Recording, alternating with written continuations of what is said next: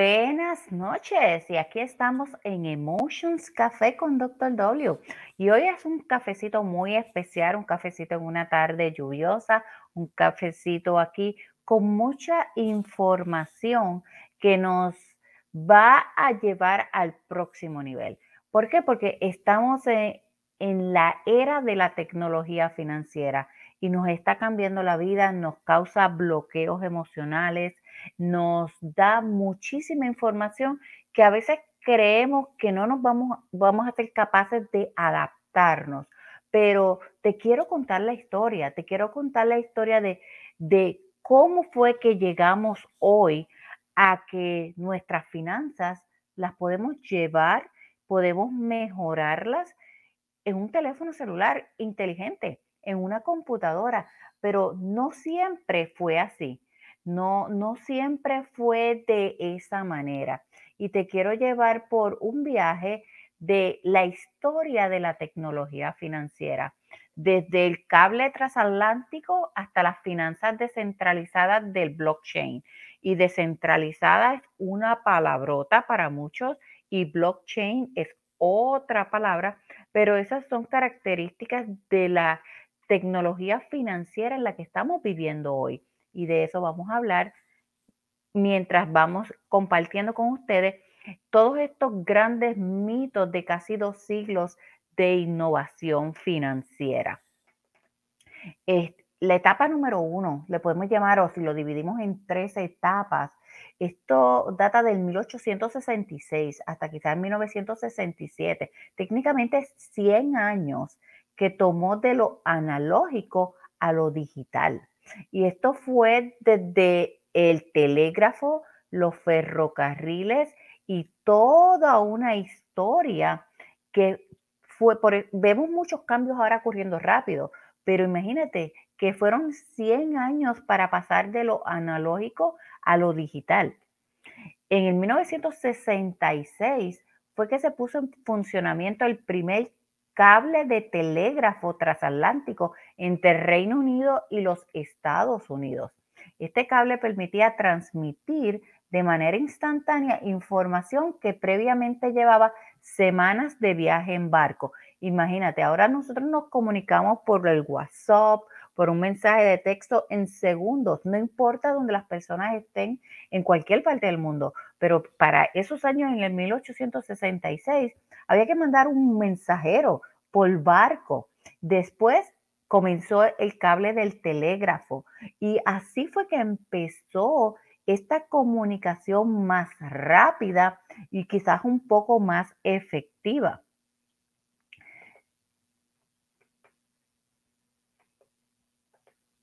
Después, en el 1918, fue que se creó, se creó algo que se llama el FedWire. Eso fue como los pagos interbancarios eran realizados a través de la Reserva Federal de los Estados Unidos y para hacer transferencias de fondos a través del telégrafo. O sea, que eso que nosotros llamamos hoy CELE, enviamos por la ATH móvil, eso empezó en el 1918 cuando se empezaban a, enviar fondos y transferencias bancarias, este, pero a través de eso que se llamaba el FedWire. Entonces, eh, la red de FedWire que a través del telégrafo los 12 bancos de la, de la Reserva Federal con estas oficinas centrales en Washington y este sistema volvió innecesario el transporte físico de dinero y oro para realizar pagos interbancarios. O sea que antes sí nos comunicábamos, pero no podíamos enviar transferencias de dinero por el, wire, por, por, la transferencia, por el mensaje, seguía siendo el oro y el dinero. Hasta fue en el 1918 que se empezaron a hacer esas transferencias. Nosotros creemos que eso es ahora, porque pues especialmente la juventud nació con eso, pero no, eso no ha sido de toda la vida, eso ha sido un cambio paulativo al que nos tenemos que ir adaptando. En el 1950 fue la creación de la primera tarjeta de crédito. Este, algo que para nosotros es muy normal, pero eso revolucionó las posibilidades de los consumidores el acceder al crédito de consumo. y la primera tarjeta fue como Diners Club y fue en la década de los 1950. Y obviamente también para esa misma fecha la American Express, que fue una de las tarjetas también primeras en, en surgir, la hoy tenemos, American Express, diferentes Gold, Platinum, pero fueron en los 1950, técnicamente ni 72 años atrás es que empezó a surgir la tarjeta de crédito. La etapa número dos de este desarrollo de los ah, servicios financieros tradicionales, lo pasamos a empezar a lo digital. Actually, en el 1967 es que se introduce la primera calculadora de mano y el primer cajero automático. Y eso fue interesantísimo, porque inclusive ahora en nuestros teléfonos celulares nosotros tenemos calculadoras. Ya cajeros automáticos quizás no hay tantos allá afuera. ¿Por qué? Porque ya tenemos, podemos hacer transferencias en nuestros teléfonos con un CELE, una transferencia automática pero había que ir a un cajero automático, poner la tarjeta, sacar el dinero cash. Y fue una, una época de transformación desde una industria completamente analógica a una electrónica. Y todos nos acordamos de los cajeros automáticos y obviamente de las calculadoras de mano que utilizábamos muchísimo en la escuela y en los comercios, pero ahora técnicamente todo eso se hace del mismo teléfono inteligente, del smartphone. En 1967, Texas Instrument lanzó la primera calculadora de mano y eh, que simplificaba completamente el procesamiento de información financiera. Mucha gente utilizaba libretas para llevar las cuentas, las sumas, las restas. Después entonces, obviamente con la calculadora de mano, eso facilita y hace más efectivo los procesos y quizás hasta menos errores. Este, y pero eso fue técnicamente en el 1967, aproximadamente 55 años atrás.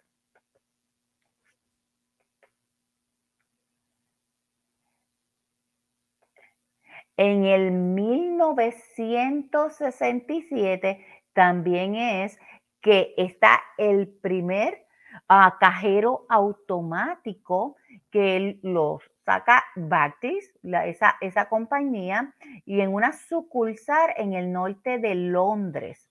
Es, entonces, su inversión se le atribuye a un inventor británico de nombre John Shepard Barron y cuenta la historia que vio, él vio máquinas que eh, vendían barras de chocolate y se preguntó que por qué una máquina no podía hacer también y distribuir dinero en efectivo. Y así fue que comenzaron los famosos ah, cajeros automáticos que hay técnicamente en todos los lugares, en todos los bancos.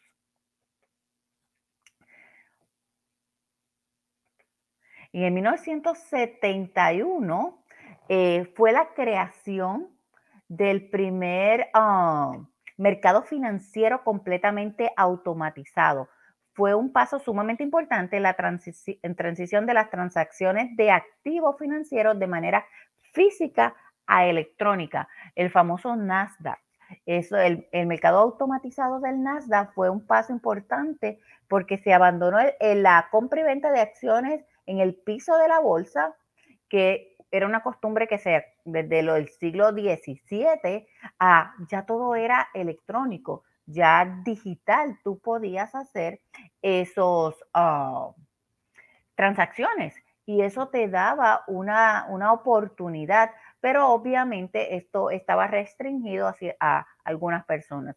En el 1971, si recuerdas, también fue cuando se canceló el patrón dólar oro y el dólar americano pierde su respaldo del oro y empieza a ser solamente respaldado por la deuda. Por tanto, en 1971 es un año sumamente crítico, 51 años atrás, porque marca el cambio total de la economía a nivel mundial. Porque si ya el dólar no estaba respaldado por oro, ya entonces este intercambio financiero ya también se podía hacer electrónicamente, ya estábamos moviéndonos de un mundo totalmente físico a un mundo electrónico digital de las finanzas. Y eso entonces nos lleva a que en el 1973 este, se crea el sistema SWIFT, que es la globalización de la actividad económica este, con pagos internacionales.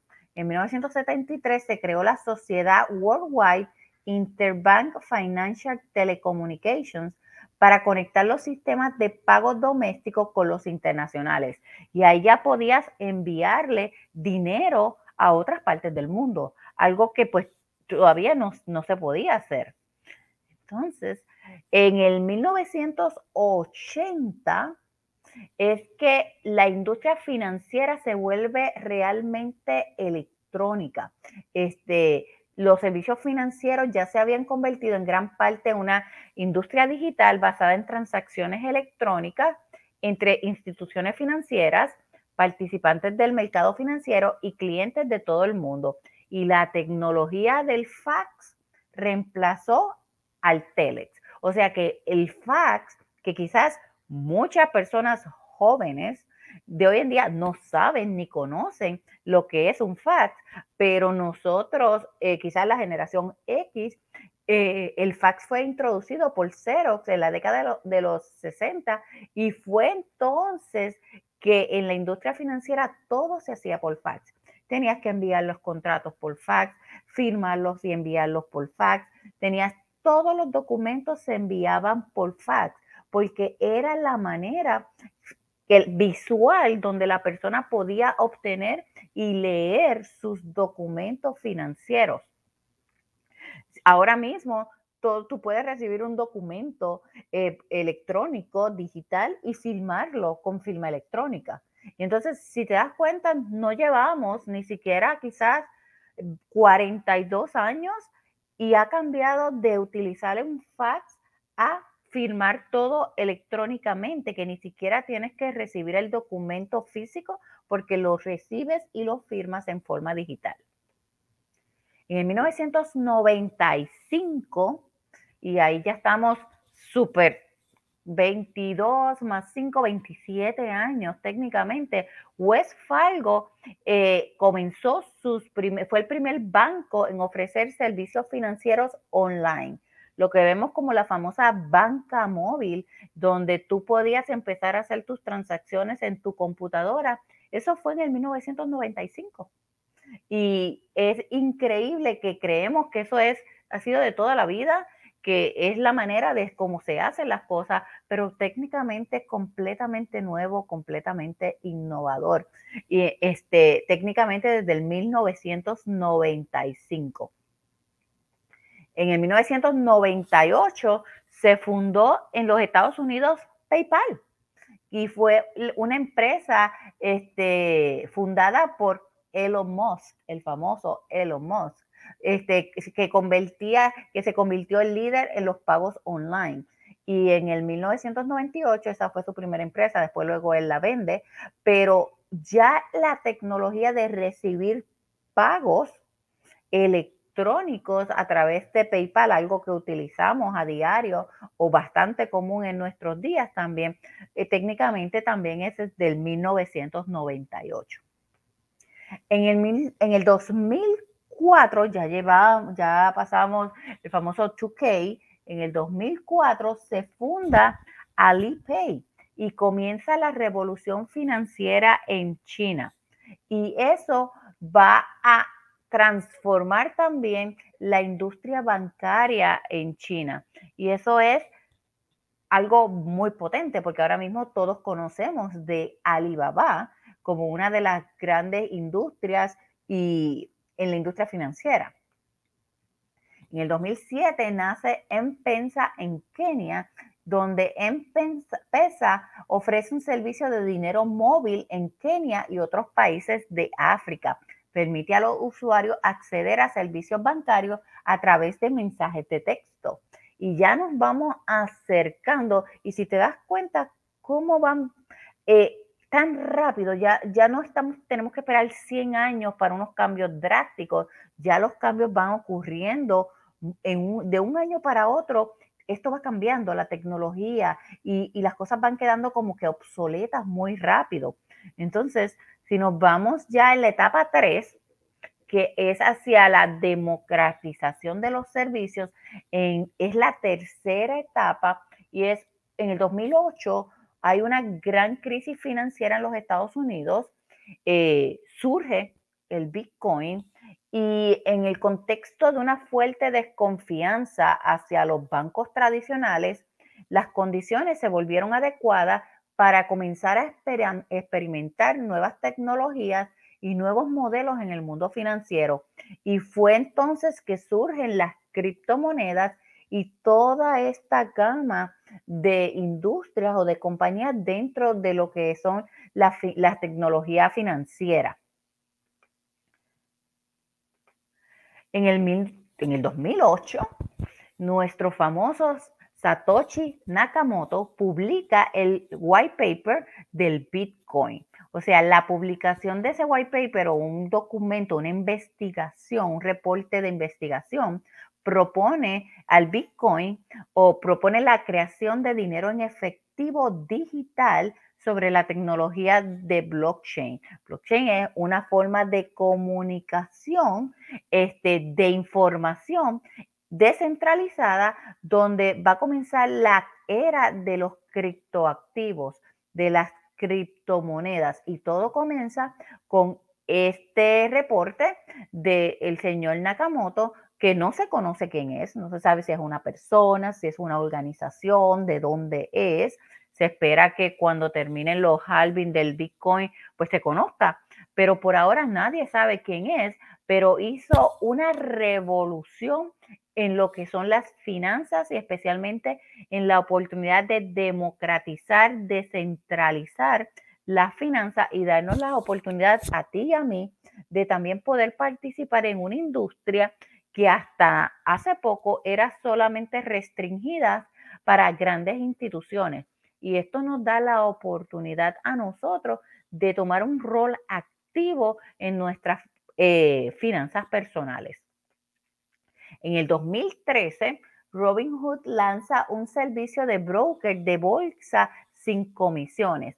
Y ahí entonces que empiezan las aplicaciones que nos permiten a nosotros acceder a, las inversiones en la bolsa, a personas como tú y como yo, individuos eh, totalmente independientes, sin estar eh, dependiendo de grandes instituciones para nosotros también poder participar de esa, de esa ganancia, de esas oportunidades de negocio y de finanzas en la bolsa. Y eso comenzó en el 2013.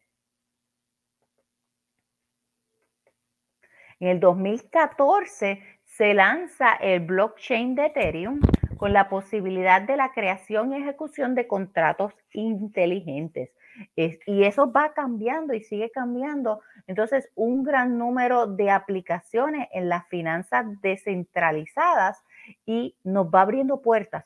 Y esto va pasando tan y tan y tan rápido que quizás no nos da la oportunidad de adaptarnos a todos estos cambios porque es quizás un poco complicado, es quizás da un poco de miedo, da un poco de inseguridad este, no entendemos ese vocabulario y como pasa todo tan rápido, prefiero ignorarlo, prefiero dejarlo pasar, eh, respetarlo con un poquito de, de miedo y no involucrarse.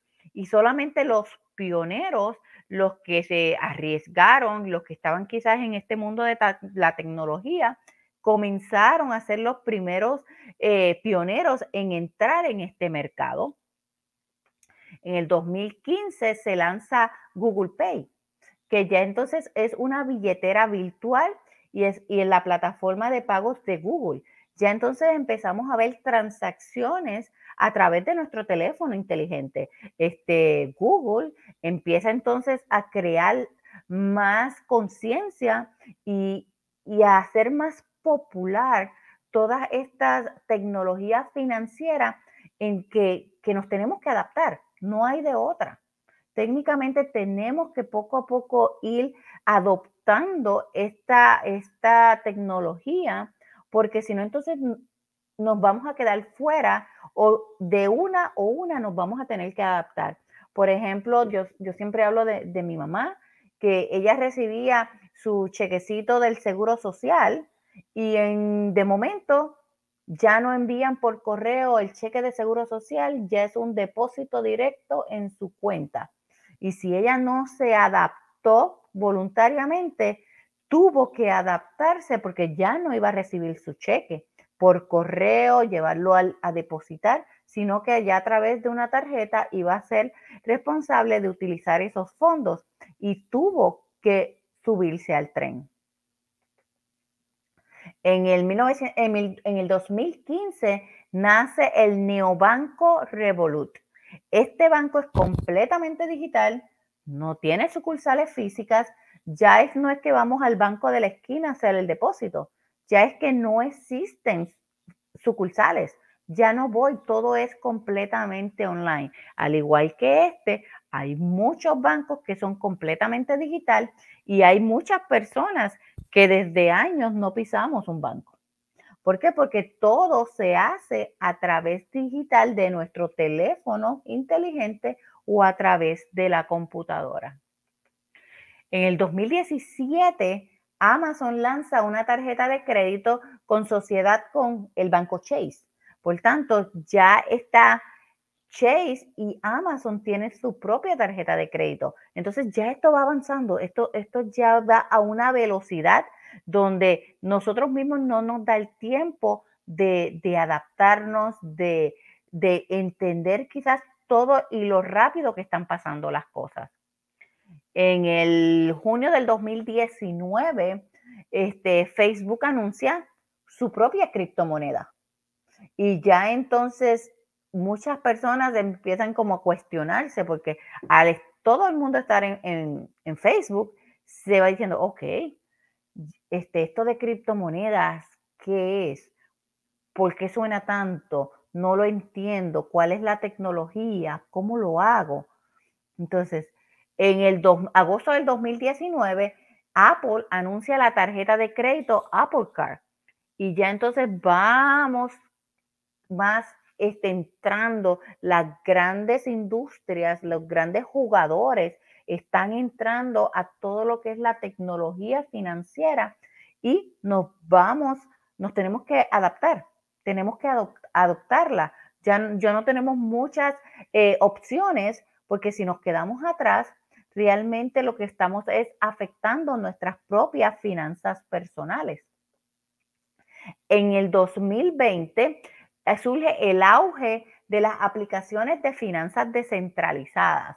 Eh, quizás con el COVID, quizás muchas personas tuvieron la oportunidad, el tiempo de quedarse en sus casas, de, estar más tiempo en la computadora, de buscar opciones, porque pues muchos estaban perdiendo sus ingresos, de explorar, de, educarse, de, de tomar cursos, de arriesgarse, de conocer, de dialogar. Y, y ahí no, muchas personas entonces empezaron a utilizar este tipo de tecnología y por eso el 2020 es una plataforma, es una catapulta para la tecnología financiera porque nos provee muchísimas herramientas que nosotros podemos utilizar, de las que nos podemos apalancar y en las que podemos capitalizar nuestro dinero si solamente aprendemos a utilizarla o nos familiarizamos con ella. No necesariamente porque yo tenga un automóvil y lo utilice, yo soy una experta mecánica que sé cómo todo funciona. Este, solamente sé lo básico, echarle quizás combustible, gasolina, manejarlo, este, estar pendiente quizás de lo básico, de su mantenimiento, pero no soy un experto. Para eso tengo que ir a los expertos que son los mecánicos que tienen que ver ya con el motor, la transmisión. Asimismo, quizás si usted no es una persona que realmente quiere ser el mecánico y conocer todo el proceso, el motor, pero por lo menos tiene que conducir el auto. Eso va a pasar en la finanza, en la tecnología. en la tecnología financiera va a haber personas que van a ser expertos, que van a ser los que van a construir, arreglar toda la tecnología, pero vamos a ver muchas personas que solamente somos usuarios, que tenemos que saber lo básico para aprovecharnos y beneficiarnos de esas ventajas que nos da este tipo de herramientas e industrias e instrumentos. Por eso nosotros eh, estamos ofreciendo ese conocimiento básico para que seamos usuarios y como usuarios de la tecnología financiera podamos transformar nuestras finanzas personales. ¿Por qué? Porque muchas personas todavía no tienen un wallet de criptomonedas, muchas personas no conocen qué instrumento, qué sistema, qué herramienta pueden desarrollar interés compuesto mensual y capitalizar, tener cuentas de ahorro que le paguen más beneficio que quizás un banco tradicional y, ir integrando poco a poco a su vida personal, a sus finanzas personales, toda esta tecnología que ya está entre nosotros. No es algo que podemos ignorar. Ya es o nos adaptamos o nos quedamos y eventualmente nos vamos a tener que subir en el tren. Mejor es ser pioneros y ir poco a poco adaptándonos a que nos empujen en el tren y no sepamos entonces cómo esto y no tengamos el tiempo necesario para ir adaptándonos y los beneficios que esto va a tener en nuestra vida.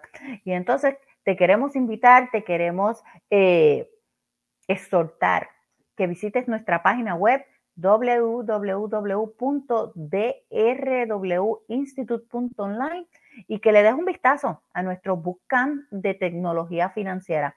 Ahí vas a aprender lo básico, vas a poder abrir tus primeras cuentas, vas a poder empezar a familiarizarte y en lo que te vas familiarizando, tener resultados tangibles dentro de tus finanzas y poder entonces transformar tus finanzas personales a tener mayor libertad financiera, tener paz financiera, tener más flujo de efectivo, este, ahorros capitalizables, aprovecharte de esta tecnología y todos sus beneficios para poder desarrollar un legado, dejar un legado, tener un patrimonio para ti y tu familia y poder entonces tener una vida un poco más relajada, donde el dinero y tus ingresos no dependan de tu esfuerzo personal y tu tiempo, tener mejor calidad de vida y tiempo con tu familia y tus familiares y quizás hasta ayudar a muchas más personas a entender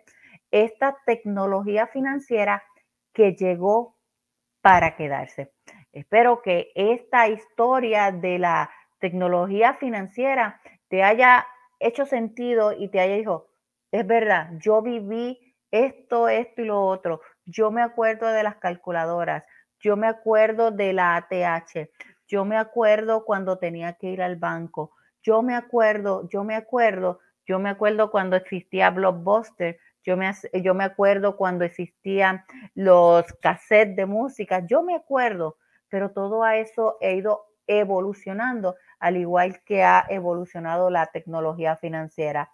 Definitivamente causa muchos bloqueos emocionales, causa mucho miedo, causa mucha inseguridad, causa muchas dudas, pero por eso es que la educación es primordial para ir minimizando y eliminando todos esos bloqueos emocionales que no nos permiten beneficiarnos de estos cambios y esta evolución tecnológica y poder entonces capitalizar en ello y no nosotros vernos eh, afectados negativamente por estos cambios por no tener el conocimiento. Te habló Doctor W y ha sido un placer poderte contar la historia de la tecnología financiera y en otro eh, podcast te cuento cómo yo llegué a conocer a adentrarme a este mundo y la bendición que ha sido que un día me di la oportunidad